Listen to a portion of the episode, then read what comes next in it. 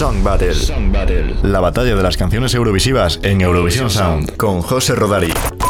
Shalom a todas y a todos. En esta ocasión, nuestra Song Battle se desplaza hasta Tierra Santa. Nos encontramos en Israel, ese pequeño país cuya participación en el festival siempre se cuestiona por el gran público. Pero Israel, ¿por qué participa si no está en Europa? Os doy un 10 en geografía. Efectivamente, está en Oriente Medio. Pero chica, así es la vida y la EBU. Get over it. Este país ha ganado el festival nada más y nada menos que en cuatro ocasiones. Y son sus dos ganadoras más recientes las que han competido esta semana en nuestra redes sociales. La flamante ganadora de Eurovisión 1998, Diva, cantada por Dana International, y la ganadora de 2018, coronada en el país vecino, Toy, de Neta Barcilay. Aunque en ambos festivales la votación fue bastante reñida, para vosotros existe una clara favorita, y la ganadora de la última Song Battle del mes de enero es...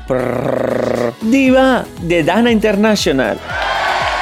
Diva es una oda a las mujeres poderosas de la historia y la mitología, como la reina Cleopatra, la diosa romana Victoria y la diosa griega Afrodita. Pero a pesar de contar con el apoyo divino, la canción ganó el certamen por los pelos, a muy poca distancia de la segunda y tercer clasificadas, no sabiéndose la ganadora hasta el último país en votar. Todos recordamos a Dana con el icónico diseño de Jean-Paul Gaultier que incluía una chaqueta de plumas de colores, pero este look con el que la cantante había realizado los ensayos no fue con el que actuó durante la competición por considerarlo demasiado atrevido. Con este cambio de última hora, la cantante quizás quiso relajar un poco el ambiente ante el revuelo que supuso que ella, mujer transexual y activista, participase en Eurovisión. Pero sin duda su participación y posterior triunfo fueron la mejor puerta de entrada posible hacia el siglo XXI. Sin más dilación, os dejo con la canción. Bye bye.